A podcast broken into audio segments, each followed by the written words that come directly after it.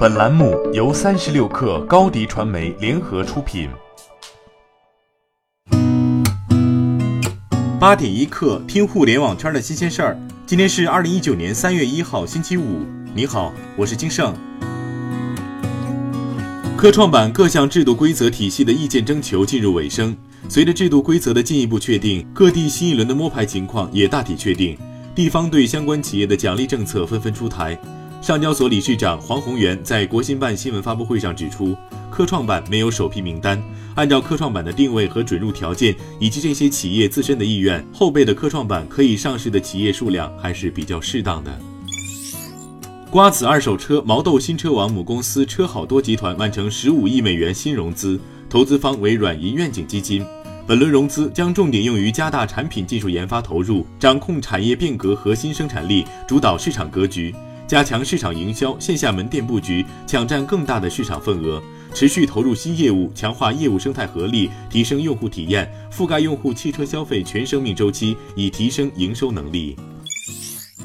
京东昨天发布了截至二零一八年十二月三十号的四季度及全年财报。财报显示，京东第四季度净收入为一千三百四十八亿元人民币，超过彭博预期的一千三百二十五亿元。这是京东连续第五个季度单季收入破千亿元人民币。二零一八年全年净收入为四千六百二十亿元人民币，同比增长百分之二十七点五，增速较此前有所放缓。财报期内，京东的净收入、净利润都超过市场预期。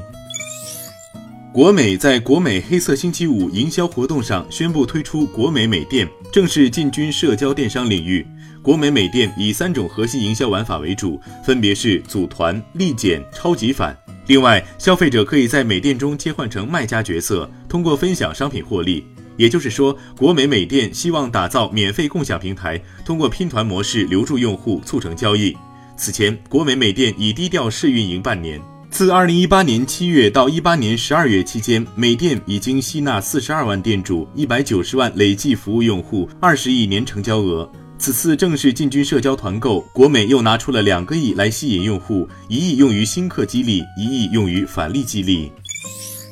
微信小程序注销能力进入灰度测试，开发者可自行在后台进行小程序的注销。根据腾讯客服官网描述，目前平台支持个人、组织、政府等类型账号自主注销。小程序管理员对账号主体的真实性进行验证之后，账号会进入冻结期。等冻结期结束后，管理员确认注销。注销完成的两天之后，原有的账号名称会自动释放。据天眼查数据显示，高晓松不再担任杭州阿里巴巴音乐科技有限公司法定代表人，由阿里大文娱创新业务事业部总裁朱顺年接任。高晓松和宋柯同时退出该公司高级管理人员备案。随后，高晓松发布微博说：“一搜才发现是媒体发现我卸任阿里音乐法人代表。”其实我在二零一六年就已卸任阿里音乐董事长，专任阿里娱乐战略委员会主席，负责阿里大文娱国际化。只是集团到今天才更换法人代表，我没有离开阿里，未来也不会离开。优酷这就是系列二零一九年开年首宗，这就是原创。昨天在上海举办定档 Open Day，宣布节目将于三月九号正式在优酷开播。这就是原创，是国内首档原创音乐人竞技成长秀，由优酷携手腾讯音乐娱乐集团、灿星制作联合出品。金曲歌王萧敬腾、先锋音乐唱作人王嘉尔、独立音乐人陈粒担任原创捕手。八点一刻，今日言论：好未来创始人兼 CEO 张邦鑫在好未来二零一九开年大会上表示，减轻学生过重的学业负担，不仅是公办学校的责任，也是民办教育机构的责任。